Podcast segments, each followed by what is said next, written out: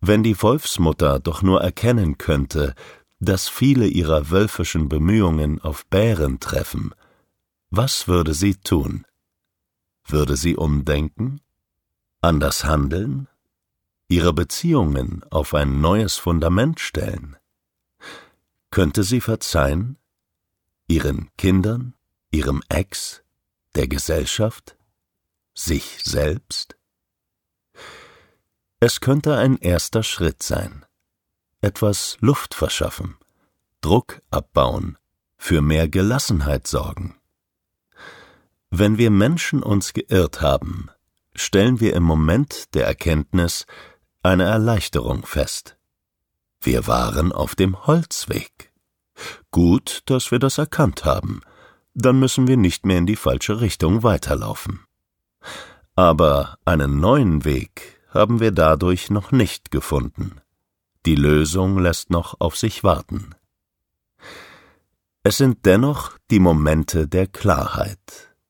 Unsere Enttäuschungen und Verletzungen bekommen plötzlich eine schlüssige Erklärung.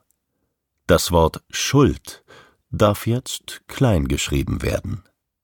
Ganz weg ist es aber noch nicht. Es lauert noch an jeder Ecke und schleicht sich ganz gemein von hinten an, um dann überfallartig zu attackieren. Besonders Mütter sind äußerst empfänglich für solche Attacken. Viele haben sich daran gewöhnt, dass sie unvermeidlich sind. Weh tut es trotzdem. Zumindest besitzen die Attacken dann nicht mehr die Wirkkraft verbaler Fausthiebe. Sie wirken eher wie Nadelstiche. Nur das kleinere Übel, aber immerhin eine Erleichterung. Was bleibt ist, die Wolfsmutter bekommt nicht das, was sie braucht, geschweige denn das, was sie verdient. Das ist Lichtjahre entfernt. Wie soll eine Wolfsmutter freiwillig darauf verzichten, wölfisch zu fühlen, zu denken und zu handeln?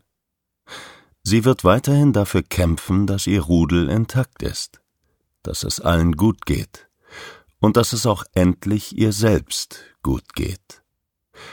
Möglicherweise ab jetzt jedoch mit anderen Erwartungen. Vielleicht wird sie besser verstehen, was ihre Bärenkinder brauchen. Sie könnte bereit sein, mehr Autonomie zuzulassen. Sie könnte im Gegenzug für noch mehr Struktur sorgen. Sie könnte ihre Entscheidungen transparent und vorhersehbar machen. Sie könnte mehr Rückzug und Individualität ihrer Kinder tolerieren. Sie könnte akzeptieren, dass ihre Bärenkinder von der vorherrschenden gesellschaftlichen Norm abweichen. Sie könnte akzeptieren, dass es Bären und keine Wölfe sind.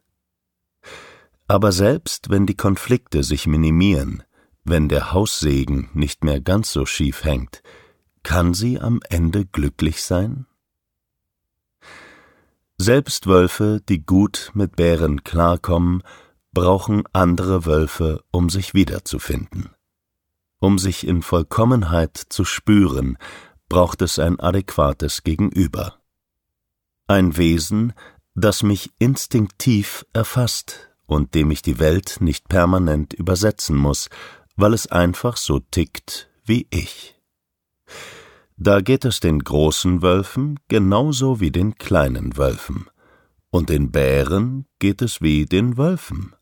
Alle wünschen sich das gleiche instinktive Verstehen. Es könnte alles so einfach sein. Ist es aber nicht. Viele Wolfsmütter leben nun mal mit Bären in der gleichen Höhle, respektive unter einem Dach. Trennung? Vom Bärenpapa vielleicht. Von den Bärenkindern? Never ever. Erst wenn sie flügge sind. Mit achtzehn. Okay, fünfundzwanzig. Also spätestens mit dreißig. Wolfsmütter sind schwierig.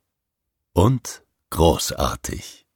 Nur der Vollständigkeit halber, Bärenmütter natürlich auch. Und was ist mit den Vätern? Wolf oder Bär? Meistens sind immer noch die Mütter an der Front. Sie tragen weiterhin den größten Arbeitsanteil der Erziehung und des Alltags von Familien und Kindern. Aber eines ist zumindest in unserem Erleben gewiss. Wenn die Väter am Start sind, und in unseren Familien sind es tatsächlich etliche, wenn sie auf Augenhöhe und mit Wertschätzung gemeinsam mit den Müttern agieren, dann profitieren die Kinder ungemein. Das Konstrukt Familie, egal ob gemeinsam oder getrennt lebend, löst Herausforderungen leichter, effektiver und nachhaltiger. Und zwar für alle Familienmitglieder. Also, liebe Väter, ran an den Speck.